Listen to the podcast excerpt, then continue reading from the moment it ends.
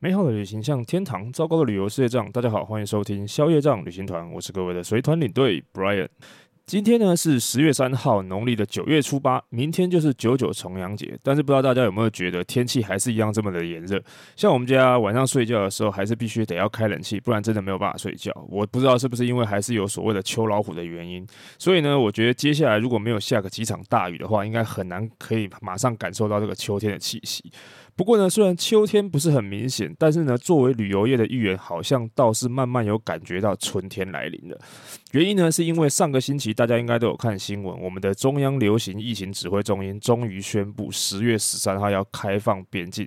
而且呢，除了入境把这个三加四改成只要零加七的自主防疫之外啊。最重要的是恢复免签证的待遇机制，然后对非免签国家开放一般性社会访问，还有观光。最重要、最重要的是取消旅行团的限团令。可以说呢，在经历了九百多天的管制之后啊，旅行业这个旅行社啊，好不容易终于可以开始做入出境的生意了。然后日本呢也马上宣布，在十月十一号的时候呢，就开放一般个人可以免签，还有自由行。所以最近大家应该都可以在新闻媒体上面看到各家旅行社的促销活动，而且像雄狮啊，他们甚至还推出了报名就送免费办护照的这种活动。那像刚刚结束的这个秋季旅展，我在想人气应该也是强强棍啦。那包含呢我自己的朋友啊，还有像我之前带过的团员，都已经开始用 Line 或者是这个 Facebook 开始问我说，是不是要开始准备要开始忙了。不过呢，我自己对于这个问题的回答，基本上呢，都还是还早啊，没有那么快。原因呢，之前是我在消业障旅行团的 IG 上面有发过一则限时动态，然后来问大家一下，说如果今天已经解封了，会想要马上出去出国，还是观望一下？那我收到的这个回复呢，大概有六成左右的回答都是先观望一下。这个跟我的想法是差不多的。虽然我这个统计是也许人数不是很多啊，但是我觉得啊，因为那些没有很在乎疫情，甚至就是想趁着人少出国走走的那些人，其实他们早就已经陆陆续续都出门了。我相信大家的 FB 上面可能都有看到这些。朋友，但是呢，大部分的一般人其实对于出国并没有这么急迫的需求，甚至可能对于出国这件事情还会有很多的顾虑，很正常，是人之常情。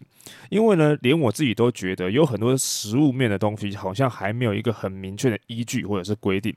比如说，像是疾管局说入境改成零加七，可是我不知道大家有没有注意到一条说明哦，他就是说在指挥中心啊，他讲说建议旅客启程前投保旅游防疫险，因为如果你出国的时候在在当地确诊的话呢，从你裁剪日起的七日内应该暂缓搭机。好，那这个时候问题来啦。台湾因为之前的防疫险之乱，大家应该都有听说，各家产险公司几乎都已经赔到脱裤子了。所以呢，之前出国有些人可能会去保的那个所谓的这个旅平险啊，现在很多的保险公司不是已经把这种产品下架了，或者就是已经把那些包含新冠肺炎在内的法定传染病从那个海外突发疾病的理赔项目给拿掉了。那目前呢，我是听说好像只有剩下一家美商的这个保险公司还有做这种东西的理赔的样子。所以呢，就算你今天想要去保所谓的旅游防疫险，你可能也不知道要去哪里保。不过呢，你可能会听到有人说可以去保当地的防疫险，但是我目前好像也只有听说日本有做这个当地的防疫险这个险种。另外就是之前在节目当中有可能跟各位提到过的这个生根保险。似乎也还有包含理赔这个 COVID-19 确诊这个衍生费用的部分，但是其他的国家的话呢，我就不确定了。这边如果有听众朋友知道有其他哪个国家也有在提供当地防疫保险的话，也欢迎各位可以私讯或者是留言告诉我。不过说实在的啊，我自己是觉得这个规定啊，如果你不是真的衰到在行程当中或者是搭飞机前出现那种发烧没有办法避免的情况之下的话，应该不会有人没事自己还会跑去快筛，然后通报自己确诊吧。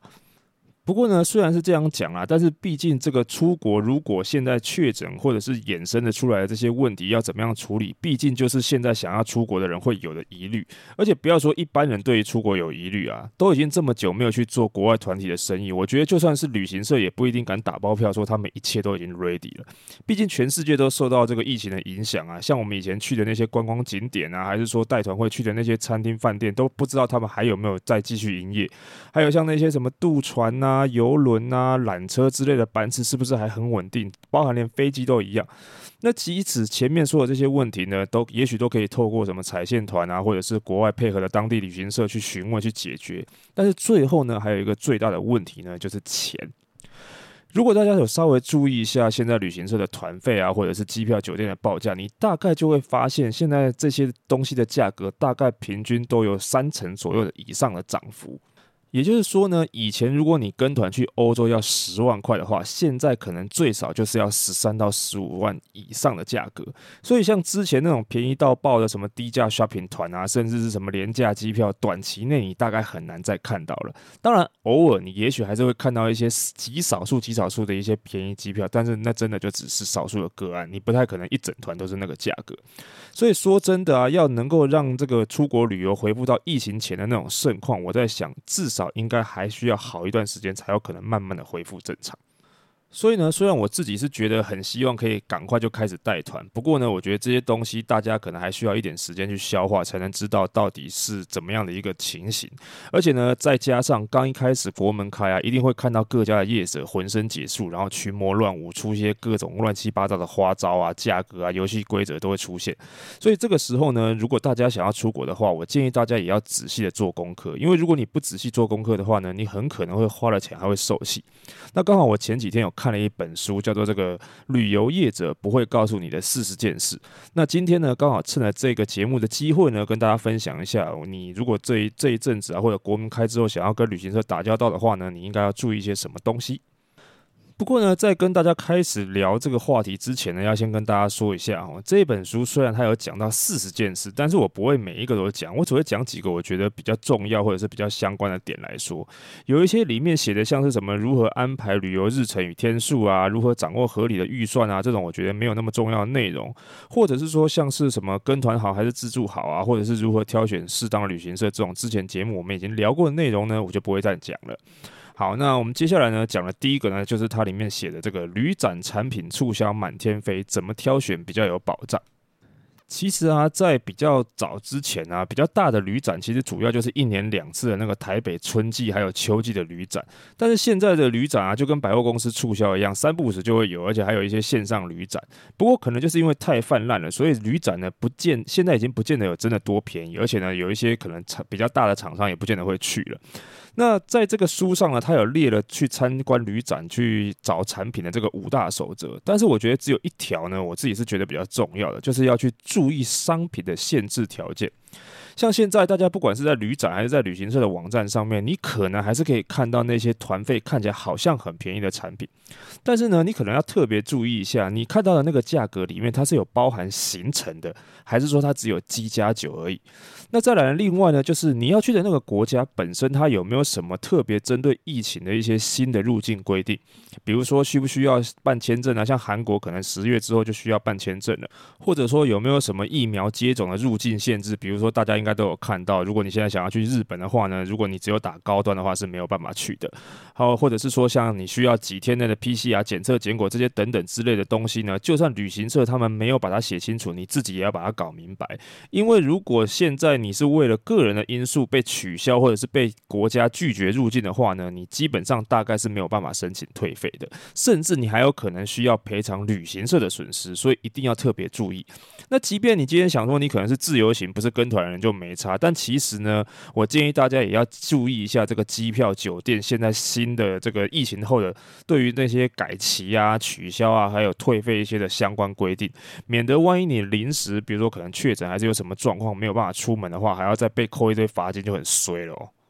好，那这个要注意的东西呢，就是第一点。那第二点呢，就是他写的说，究竟是行程景点多呢，还是走马看花？那他还有另外一点是，究竟是疯狂拉车当充实，还是行程空洞当乐活？这两个点呢，我觉得可以一起讲。之前有跟大家讲过哈，很多人出国之前，他们都是出团前比价格，出团后比品质。但是还有一种状况是，有一些人啊，他们在出团之前会去比所谓的 CP 值。可是很有趣的是，他们比较的 CP 值是去比哪一家的行程去的地方比较多。可是呢，他们却没有考虑到行程的时间啊，包含车程，一天最多也最多也就是十到十二个小时。可是如果呢，一般的行程上午两个景点，下午个两个景点，时间如果抓的是差不多刚好的话呢，今天如果你额外要多挤两个行程进去的话，那实际上你就只能把其他的行程时间缩短，而且你可能如果不是附近的景点的话呢，拉车的时间还会变得更长。所以结果就是呢，景点是比别人多没有错，但是每个景点可能也就是只能待个十几二十分钟。那当然啦，如果你就是喜欢走马看花、打卡拍照，你也这也是你的一种选择啦。但是我相信大部分的人应该都不喜欢拉一两个小时的车，就只是为了到一个景点停留十五分钟，到此一游的那种感觉。就像前一阵子我跟那个有台的节目《Libekido》的主持人维尼，我跟他聊这个美西团带团的事情。我说啊，他们去的那些可能迪士尼啊或者环球这些乐园很好玩，没有错，可以玩一整天。但是呢，如果你今天是跟团或者是带团的话，其实你不见得有这么长的时间可以耗在那边，因为呢，有一些美西的行程啊，他会把什么好莱坞的星光大道啊、中国戏院的这个行程啊，跟环球影城通通排在同一天。所以呢，你大概就只有一个下午的时间可以玩而已，而且这还要看旅行社是不是有把午餐或者是晚餐安排在环球影城旁边那条街上哦。因为如果不是的话，那你还不如干脆找一个餐食自理的行程去玩。因为不然的话，你想想看，如果你吃完午饭就才去环球影城，然后玩一玩又要拉车去别的地方吃晚餐，这样你根本就没有时间好好玩个透彻。所以呢，你还不如去找一个这个行程是餐食自理的这个团呢，还有可能玩得比较开心一点。那当然，反过来说也是一样。有的人想要玩久一点，那有的人可能就不见得喜欢在一个乐园里面待那么久。比比如说一样，我们以美西团来说，像是比如说迪士尼的那一天，可能就是一整天都在乐园里面自由活动，然后包含餐食自理，晚餐、午餐都一样。那为什么迪士尼会是这样呢？就是因为它迪士尼晚上有夜间游行嘛。所以呢，如果这个晚餐呢，不太可能，我们把全部的团员都集合出来，然后吃完饭之后再带回来。所以通常迪士尼那一天会是安排一整天都是餐食自理，除了早餐以外。所以呢，这种时情况之下呢，如果你觉得待在同一个乐园一整天很无聊的话呢，那你可能就要考虑一下，是不是要去把旁边那个加州迪士尼冒险乐园的门票买一买，或者你干脆找那种住在迪士尼周边饭店的行程。这样子的话呢，如果你无聊的话，还可以回饭店睡个午觉，然后晚一点再出去觅食，然后顺便去看个夜间游行，这样。那基本上现在旅行社的行程都写得很清楚了，所以你们大家自己上网找行程的时候多注意一下这种内容就可以了。而且现在很多旅行社的行程啊，他们连车程的距离都会写出来。那加上 Google Map 现在那么方便，所以这个行程其实它到底是不是疯狂拉车还是行程空洞，其实你自己上网查一下就知道了。但如果今天你是觉得已经跟团了，所以完全没有需要特别做功课，那如果这个时候你遇到烂行程的话，你就怨不得别人喽。不过在这边我也要特别跟大家说明一下哦，不是所有拉车拉很远的行程都代表它是这个疯狂拉车当充实的这种烂行程，因为有一些国家它的行程就是长那样，它就是要坐这么远的车，国家就是这么大。比如说像是美西的团一样，讲美西的话呢，从洛杉矶到拉斯维加斯，它就是要开四个小时这么远。中间呢，可能让你休息一个中间，比如说 Outlet 去一下，或者是上个厕所，或者是像说大家前一阵子看到这个土耳其的行程，大家一直很热门的这个行程，你要从土耳其大热气球的那个城市卡帕多西亚到棉堡，它就是要开车开六百多公里。那这一段路呢，无论是你行程里面有没有国内段班机，或者是一段机，或者是两段机的话，通通都一样要坐游览车。走这一条路，唯一的差别呢，大概就是它有没有在中间的孔雅这个城市让你多停一个晚上。那也只是把这个车程呢分成两天来走。但是我自己觉得孔雅这个地方呢，它又没有停留大半天，包含过夜的必要。所以你会看到大部分的土耳其团会在这一天可能会拉上七八个小时以上的车程，它就变成了一个不得不的这个必要之恶。所以呢，其实它跟烂团好团没有关系，跟你参加的是高价团还是平价团，其实也没有什么太大关系，因为这个行程它就是长这样。所以呢，这个第二点呢，就是想要跟大家讲说呢，不见得行程很充实，充实到点很多就是特别好的行程，也不见得行程比较松就代表是比较烂的行程。你们还是要仔细看一下这个行程的内容。好，那接下来呢，要讲的第三点就是比较重要，我觉得蛮重要，就是旅行社擅自更改行程内容时，旅客该怎么办？基本上啊，依照这个观光局现在定的现行法规，只要是刊载在团体行程的，比如说说明手册啊，或者是广告 DM 上面的内容呢，通通都视为合约的一部分，旅行社都还是要履行合约的啦。不过通常呢，我们都是以行前说明会发的那一份行程表内容为准。不过呢，在这个团体进行的实物操作上啊，这个行程的先后顺序是可以依照实际情况来做调整，这是合理的。不过呢，合约上面该有的行程啊，该住的饭店、该吃的餐，通通都不会少，也不能少。而且呢，这个旅行社提供的品质也要跟旅合约上面写的一样。也就是说，像是行程表上如果写了今天是要住五星饭店，你就不可以让客人住四星，不然的话呢，旅客是可以请求旅行社来赔偿的。不过这边也要跟大家特别强调哈，这个旅游品质的部分啊，它是看客观认定，而不是主观认定的哦。意思就是呢，简单讲，就是旅行社有没有违约的话，是看这个饭店本身它有没有国家或者是国际认证的五星标章，或者是说这个像餐厅的话，它是是不是有米其林认证的客观事实，而不是旅客自己感觉说，呃，这个饭店根本很烂，就不像五星，或者说，呃，我觉得这个米其林餐厅根本就不好吃，这种主观感受来去认定，然后去要求旅行社要赔偿还是退价差。那之所以会特别讲这个，是因为大家可能有听过，像欧洲吼有很多那种五星级的。百年老饭店，但是呢，因为它已经有年代了，所以它房间可能没有太大，那灯光呢可能也小小的，没有很亮，暗暗的。然后电梯呢可能也有点小，像我自己曾经还住过那种电梯门，就像是那种老式电影里面那种两层式用手拉的那个电梯门。但其实这种饭店本身它还蛮有特色，而且通常它的地理位置通常都不错。可是呢，有的时候像我会之前带到一些旅客，那他们可能之前呢，大部分出国的时候都是去一些东南亚、东北亚或者是港澳大陆这些地方，所以呢，住的也都是一些比较新啊、比较大间的五星饭店。那可能就比较少，或者是从从来就没有来过欧洲。那这个时候，如果他们去欧洲玩的话，遇到这种老饭店，他们可能就会觉得，哎呦，这怎么可能是五星饭店？一定是你们旅行社骗人。但其实真的没有，只是刚好你住到这个饭店的那个年纪大了一点，或者是这边可能最好的饭店就长这样而已。不过呢，如果说真的，你遇到或者是你发现你的饭店或者是餐厅等级不对，或者是行程上面好像有一点问题的时候呢，你也可以直接去问一下你的业务或者是领队，因为说实在的啊，有的时候呢。我们每次带都是同样的行程，基本上内容也都是大同小异。可是偶尔呢，它可能会出现一些细项的调整，比如说这一次可能这个行程特别增加了一个什么什么的景点，新的景点，或者是特别增加了一些什么餐，或者是会送客人某一个地方的某一个小礼物之类的。可是，在交接的时候呢，内勤人员就没有特别提醒领队，然后领队可能不小心自己也没有特别注意，因为大家原本都长得一样嘛。那这个时候可能难免就有疏忽的情况发生。所以，如果你有发现的话，去特别的去提醒一下他，也不是什么坏事，对不对？不过，其实一般在团体旅游比较容易出现有行程变更的状况啊，通常是在旅客可能为了想要有多一点的逛街或者是购物的时间，所以他们反而主动会去要求领队想要增加或者是减少某一些原定的行程。但是今天就算是旅客自己提出的要求啊，也必须要征求每一位旅客的同意，没有所谓少数服从多数这种事哦。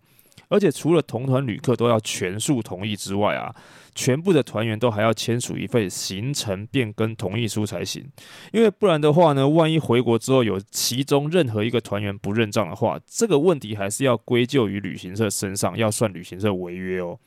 所以呢，这个东西呢，一定是要大家通通都要同意的。那大家这个时候可能会好奇，想要问啊，如果今天我真的遇到了旅行社或者是领队疏失，甚至是明显的那种违约情况的时候，要怎么办？基本上呢，我自己觉得，如果是饭店等级不对的话，在现场可能比较不容易处理。但是如果今天是餐厅等级的问题，或者是行程上面有少走，或者是少一个什么小礼物之类的呢，就看现场在行程结束之前有没有办法补救。能补救的话呢，可能比如说今天没有去的行程就明天去，那今天没有吃到的东西明天吃。但是如果都不能补救的话呢，就一样，等到回来之后呢，再去跟旅行社谈赔偿补偿的部分。